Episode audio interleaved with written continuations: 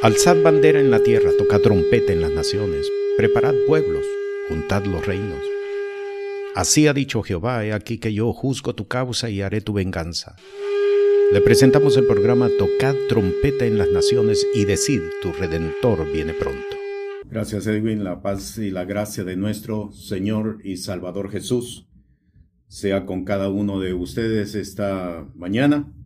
Damos gracias al Señor por la oportunidad que Él nos concede de estar eh, reunidos para proclamar las virtudes del Dios eterno, del Todopoderoso, del Creador del cielo y de la tierra. Este día nos presentamos delante de la presencia del Señor para rogar al Señor de la mies que envíe obreros a su mies. En Lucas capítulo 10, en el versículo 2, está justamente esta palabra, y les decía, la mies a la verdad es mucha, mas los obreros pocos. Por tanto, rogad al Señor de la mies que envíe obreros a su mies. Y eso es precisamente lo que queremos hacer hoy en este programa. Nos presentamos delante de la presencia del Dios eterno, del Todopoderoso, para rogar al Señor de la mies que envíe obreros a su mies. Pero sabe una cosa, ya la petición está hecha, ya la petición ha sido presentada, pero ¿dónde están los obreros? ¿Qué sucede con los obreros? Hay personas que tienen un llamado de parte de Dios. Unos lo saben, otros no lo saben. ¿Cuál es la respuesta que le vamos a dar al Señor por el llamado que Él nos está extendiendo? Porque ya la propuesta fue hecha, ya lo hemos presentado delante de la presencia del Señor. Rogad al Señor de la mies que envíe obreros a su mies. Pero es importante también entender que es la respuesta que cada uno de nosotros le vamos a entregar al Señor. Esta mañana para estudiar precisamente acerca de las condiciones del llamado, Vamos a leer justamente en Lucas, en el capítulo 9, versículos 57 al 62, donde se presentan tres casos de personas que han sido seleccionadas para el llamado y en cada una de ellas se nos presentan condiciones que debemos de saber para poder actuar conforme a lo que el Señor quiere que nosotros hagamos. Lucas capítulo 9, versículo 57 al 62 dice, y aconteció que yendo ellos, uno le dijo en el camino, Señor, te seguiré donde quiera que fueres. Y le dijo Jesús, las zorras tienen cuevas y las aves de los cielos nidos, mas el Hijo del Hombre no tiene donde recline la cabeza. Versículo 59. Y dijo a otro, sígueme. Y él dijo, Señor, déjame que primero vaya y entierre a mi padre. Y Jesús le dijo, deja a los muertos que entierren a sus muertos y tú ve y anuncia el reino de Dios. Entonces también dijo otro, te seguiré, Señor, mas déjame que me despida primero de los que están en mi casa. Y Jesús le dijo, ninguno que poniendo su mano al arado mira atrás es apto para el reino de Dios. Rogad al Señor de la mies que envíe obreros a su mies. Y justamente versículos antes de esa declaratoria se presenta este relato de tres personas que tienen un llamado de parte de Dios. El primero pareciera, óigame bien, al primero pareciera que Jesús lo está descartando. Con la respuesta, pareciera que Jesús lo está descartando, pero no es así, no lo está descartando. Sencillamente es que está sintonizándolo para que él entienda lo que es el llamado. Y con estos tres Ah, con estos tres casos que se presentan, El Señor nos está dando instrucciones de lo que significa el llamado de Dios al ministerio y las condiciones que nosotros debemos de tener en cuenta para que podamos hacer un llamado legítimo, para que podamos establecer lo que el Señor quiere que nosotros establezcamos. Así que tenemos tres casos y es lo que vamos a estudiar este día, porque sé que dentro de estos tres casos hay muchas personas que hoy nos están escuchando y que tienen llamado de parte de Dios, pero que no lo han activado porque no saben cómo hacerlo. En la mayoría de los casos, las personas creen que tener un llamado significa estar detrás de un púlpito, levantar una iglesia, no necesariamente, porque el Señor en este último tiempo está levantando hombres y mujeres, escúchalo bien, hombres y mujeres llamando jóvenes y señoritas con un ministerio no convencional para establecer testimonio en medio de los lugares, en medio de las regiones. Así que comenzamos precisamente aquí. Veamos el primer caso. Le dice, Señor, te seguiré donde quiera que fueres. Y como lo dijimos hace un momento, la respuesta de Jesús en el versículo 58, las zorras tienen cuevas y las aves de los cielos nidos, mas el Hijo del Hombre no tiene donde recline su cabeza. Pareciera que Jesús lo está descartando, pareciera que le que Jesús le está diciendo, "No, tú no cualificas para el ministerio, tú no cualificas porque realmente no te quiero a, ti. Pero déjeme decirle, no, Jesús no lo está descartando. Sencillamente lo que él está diciendo, y aquí viene la primera instrucción, aquí viene la primera condición que debemos de tener claro acerca de lo que es el llamado, para qué el Señor nos llama y qué es lo que Él quiere que nosotros hagamos. Para seguir a Jesús, y aquí está la respuesta, eh, para seguir a Jesús es necesario entender lo que es de Dios, lo que es de los hombres y lo que es de Dios. ¿Por qué? Porque el llamado es de Dios. Dios es quien llama. Dios es quien tiene la iniciativa. Lo vemos claramente en el libro de Génesis, en el capítulo 3, cuando el Señor desciende por la tarde, como era costumbre hacerlo, y llama al hombre Adán, ¿dónde estás tú? La iniciativa es de Dios. Dios es quien llama. ¿Por qué? Porque quiere que el hombre, porque quiere que la mujer se ubique en una posición y que haga lo que el Señor particularmente quiere que él o que ella haga. La iniciativa es de Dios.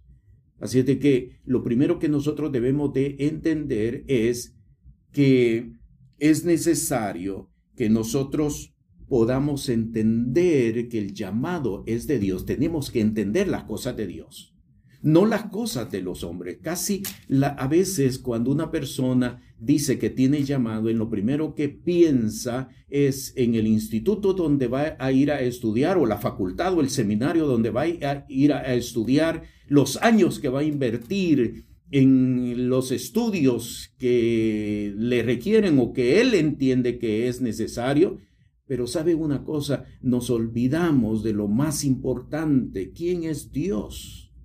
¿Quién es Dios?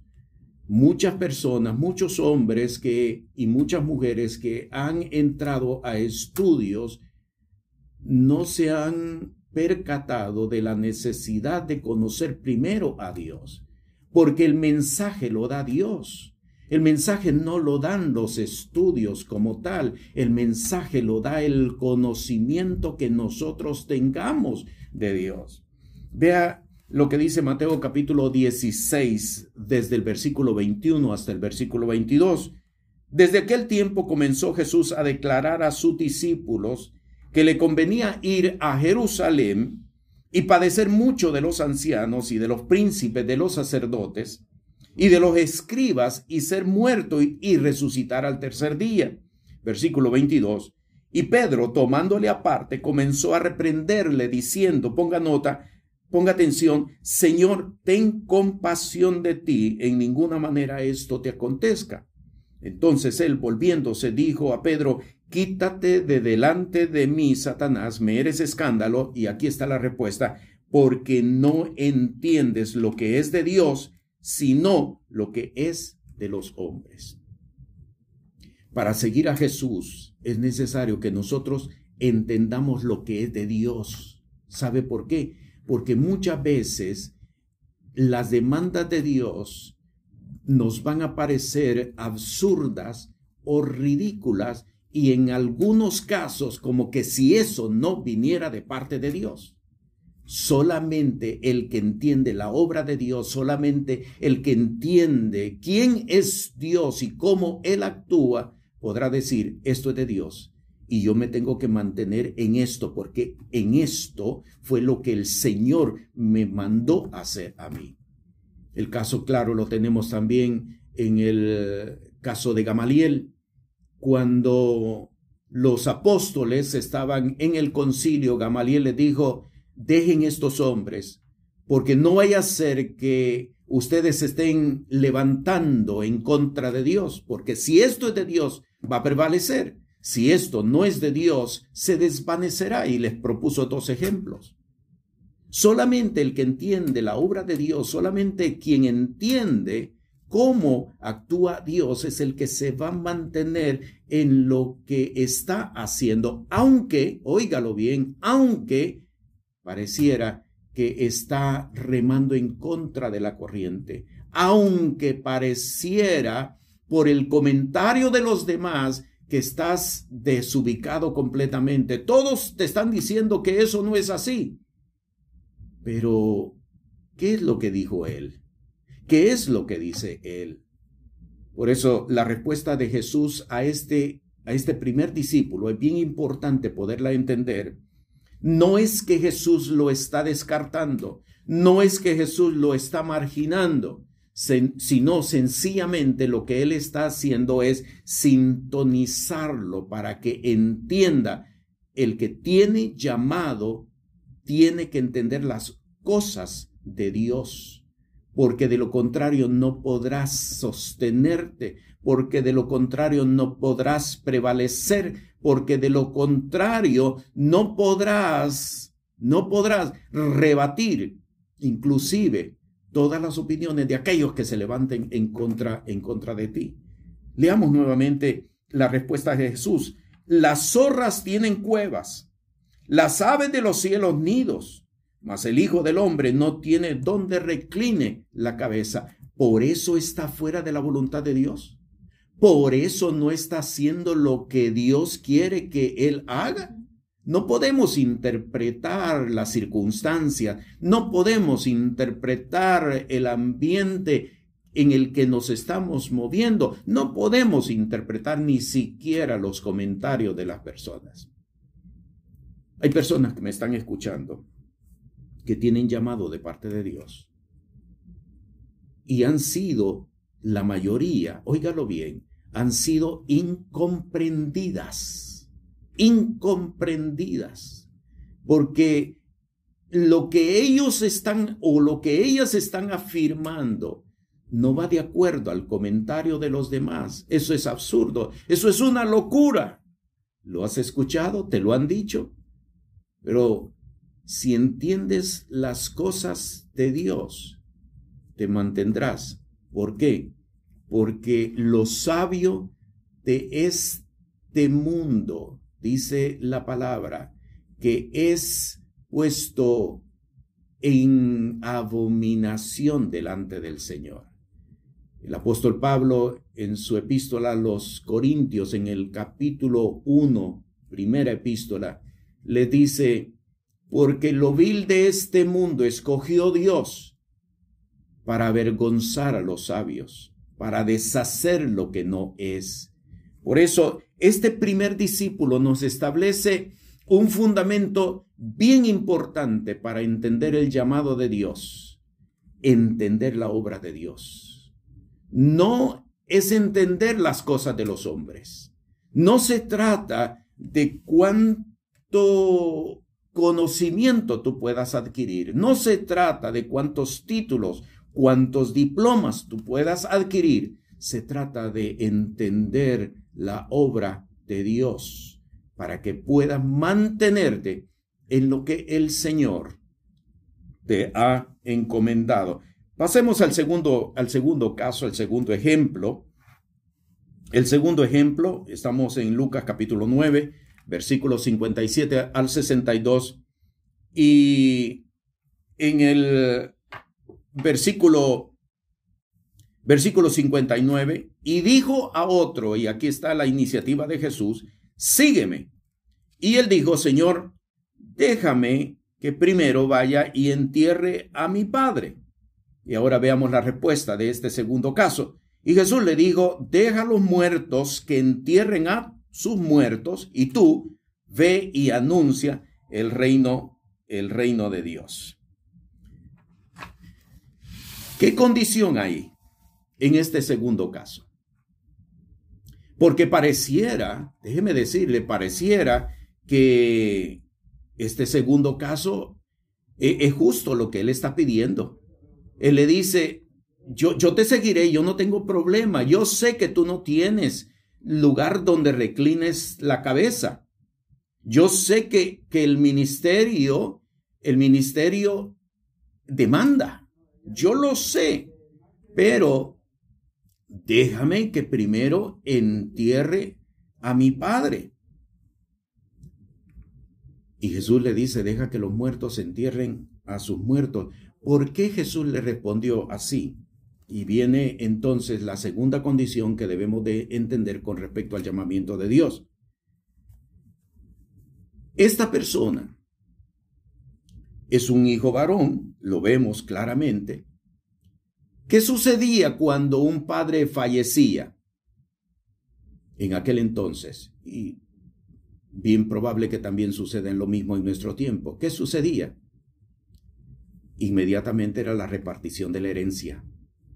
Así que el joven, cuando le dice a Jesús, deja que primero entierre a mi padre, no le está diciendo, mira, yo amé tanto a mi padre que, que creo que esto es lo último que yo debo de hacer por mi padre. No, no, no, no está pensando en, eh, en su padre ya fallecido. En lo que está pensando es en la herencia. Por eso Jesús, y ahora entiende la respuesta de Jesús, deja que los muertos entierren a sus muertos. Para poder seguir a Jesús, no podemos estar pendientes de los asuntos personales. No podemos estar pendientes de los asuntos personales. El Espíritu de Dios establece por boca del apóstol Pablo en su epístola a los filipenses y él dice, lo que para mí era ganancia lo he reputado por pérdida. El ministerio, el llamado al ministerio, requiere que nosotros podamos ver la obra de Dios antes que nuestros asuntos personales. Hay algo bien importante en la respuesta de Jesús. La respuesta de Jesús le está diciendo, deja que los muertos entierren a sus muertos. Si tú vas para o por asunto de la herencia, lo que realmente va a suceder es que vas a morir espiritualmente. Eso es lo que le está diciendo Jesús. Y yo tengo que decir con mucho dolor esta mañana hay muchos ministerios que han muerto espiritualmente porque han atendido primero sus asuntos personales antes que los de Dios. El apóstol Pedro le dijo al concilio, juzgad vosotros, juzgad vosotros, si es justo obedecer a los hombres antes que a Dios. En Mateo, en el capítulo 16, en el versículo 20, Dice, porque cualquiera que quisiere salvar su vida la perderá, y cualquiera que perdiere su vida por causa de mí la hallará. En Mateo capítulo 6, también en el versículo 21 dice, porque donde estuviere vuestro tesoro, allí estará vuestro corazón. El llamado al ministerio requiere que nosotros pongamos en primer término los asuntos del reino. Jesús lo dijo claramente cuando a la edad de 12 años se presentó ante los eh, doctores y maestros de la ley en el templo y sus padres vinieron a él reclamando por qué se había quedado sin haberle dicho algo a ellos. Jesús les dijo, ¿no sabéis que en los negocios de mi Padre me es conveniente estar? Tiene llamado, sí, tiene llamado, pero, pero no has dado respuesta al llamado. Tú sabes que tienes un llamado. Te lo han hablado inclusive hasta proféticamente. Te han dicho, tú tienes llamado de parte de Dios y, y tú lo has confesado. Sí, tengo llamado, me dieron un llamado. Pero no has dado respuesta al llamado. ¿Qué es lo que estás esperando? Si ya tienes una convocatoria, tú tienes que actuar, moverte en función del llamado del llamado de Dios. Lucas capítulo 5, versículo 10 al 12. Y asimismo a Jacobo y a Juan, hijos de Zebedeo, que eran compañeros de Simón. Y Jesús dijo a Simón, no temas, desde ahora pescarás hombres. Y como llegaron a tierra, los barcos, dejándolo todo, le siguieron. El llamado requiere que nosotros veamos primero la obra veamos primero los negocios de nuestro Padre, porque allí está la vida, allí está la provisión, allí está la sanidad, allí está la abundancia. Porque cuando el Señor llama, provee de todo lo que tú necesitas, aunque no lo pidas, aunque no lo demandes. Y esto lo estableció claramente Abraham, en el monte de Jehová será provisto. Jehová Jireh, en el monte de Jehová será provisto. Deja que primero entierre a mi padre. No, no, no estás pensando en tu padre, estás pensando en, en la herencia que tu padre dejó. Si vas y si atiendes y si recibes esa convocatoria, morirás. Deja que los muertos entierren a sus muertos. Tú sígueme. Vayamos al tercer caso. El tercer caso lo encontramos en el versículo 61. Entonces también dijo a otro, Te seguiré, Señor, mas déjame que me despida primero de los que están en mi casa. Otra vez, un caso que parece bastante justo. Deja que primero me, despida de, los míos eh, y entonces yo te sigo, yo no tengo problema en seguirte. Pero la respuesta de Jesús, versículo 62, ninguno que poniendo su mano al arado mira atrás es apto para el reino de Dios. En otras palabras, lo que le está diciendo es, si tú haces eso, tú no eres apto. Si tú vas primero a despedirte de los tuyos, tú no eres digno del reino de los cielos. Y aquí viene entonces la tercera condición. Para seguir a Jesús es necesario que rompamos vínculos. Vínculos principalmente con aquellos que ejercen influencia sobre nosotros. ¿Qué sucedería? ¿Qué hubiera sucedido si este tercer discípulo regresa para despedirse, como él lo dijo, para despedirse de, de los suyos, ¿qué hubiera sucedido? Pues que se hubiera levantado el padre, se hubiera levantado un tío, se hubiera levantado cualquier otra persona a decirle, lo que estás haciendo, eso es absurdo. Lo que estás haciendo es descabellado. Eso no viene de parte de Dios. Y lo hubieran influenciado. Y entonces no hubiera atendido el llamado, el llamado de Dios. Es necesario romper vínculos con aquellos que ejercen influencia contigo o con aquellos que tienen autoridad, que tú le has dado autoridad acerca de lo que ellos dicen. Es necesario romper vínculos. No puedes, no puedes mantenerte siguiendo a Jesús, reteniendo el comentario de otras personas, porque vas a resultar haciendo lo que aquellas personas te dicen. Esto es lo que debes de hacer, esto es lo que debes de hacer. Nuestra dependencia es del Señor.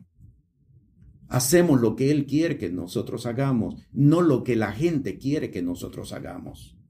Por eso es importante que nosotros este día entendamos, como dice Lucas capítulo 16, versículo 13, ninguno puede servir a dos señores, porque amará a uno o despreciará a otro. Pastora. Jesús nos lo dijo muy claro en Hebreos 9, del 5 en adelante. Sacrificio y ofrenda no quisiste, mas me preparaste el cuerpo. Holocaustos y expiaciones por el pecado no te agradaron. Entonces dije, y aquí vengo, oh Dios, para hacer tu voluntad, como en el rollo del libro está escrito de mí. Amén, amén.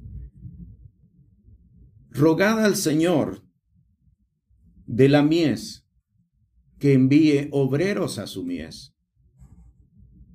Pero la petición tiene dos partes. Ya la petición fue hecha. Falta la segunda parte. ¿Qué dicen o qué dirán ahora los que son considerados como obreros? ¿Qué dirán ahora? es necesario que respondas. Es necesario que actúes conforme al llamado que el Señor te ha extendido. Y en el caso que estamos presentando por el Espíritu de Dios este día, se nos presentan tres, tres personas, tres discípulos. A ninguno de ellos el Señor menospreció, a ninguno de ellos marginó, a ninguno de ellos le dijo que no. Sencillamente, la respuesta que Jesús les da establece condiciones o instrucción que debemos nosotros seguir. Primera instrucción, es necesario que nosotros conozcamos, entendamos la obra de Dios para que podamos hacer lo que Él quiere que hagamos y que estemos donde Él quiere que estemos. Segunda condición, es necesario que nosotros dejemos a un lado nuestros asuntos personales y veamos primero los negocios de nuestro Padre. Tercera condición, tercera instrucción, es necesario que rompamos vínculos con personas que tienen influencia sobre cada uno de nosotros. ¿Para qué? Para que solamente escuchemos la voz del Señor. ¿Tiene llamado de parte de Dios? ¿Tiene llamado de parte de Dios? Sí, yo sé que tiene llamado de parte de Dios. Pero, ¿cuál es el siguiente paso? Si no sabes qué hacer, te vamos a dar nuestros números de teléfono y puedes ponerte en contacto con nosotros para que podamos instruirte acerca del siguiente paso.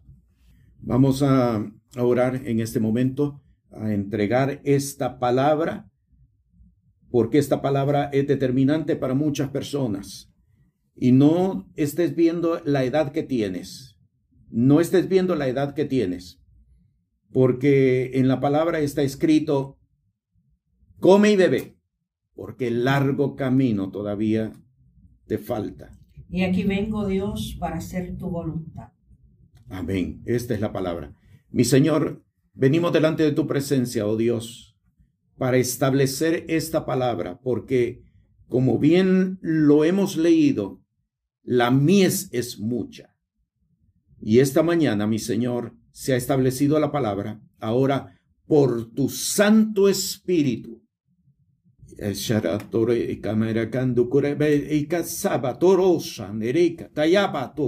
Farastikata y derecho fereta y corocotaya mansara badera sarandere di curumbra tereisa tarayaba. Barotoro quisa. Por tu Santo Espíritu, oh Dios. Por tu Santo Espíritu. este día, por tu Santo Espíritu, Señor, sea establecida esta palabra en el nombre de Jesús. Sea establecida esta palabra, oh Dios. Y ahora las vidas puedan responder en el nombre que es sobre todo nombre. Y ahora, mi Señor, aquellos que tienen enfermedades, aquellos que tienen condiciones, aquellos que tienen situaciones, oh Dios, sea levantada por tu gracia y por tu misericordia, oh Dios, en el nombre que sobre todo nombre, en el nombre de Jesús. Y así, oh Dios, entregamos este tiempo para tu honra y para tu gloria. La paz del Señor con cada uno. Este programa es presentado por el Ministerio Apostólico y Profético Cristo Rey. Puede comunicarse con nosotros por WhatsApp al 1407-653-9700. Sea la paz de Dios sobre su vida.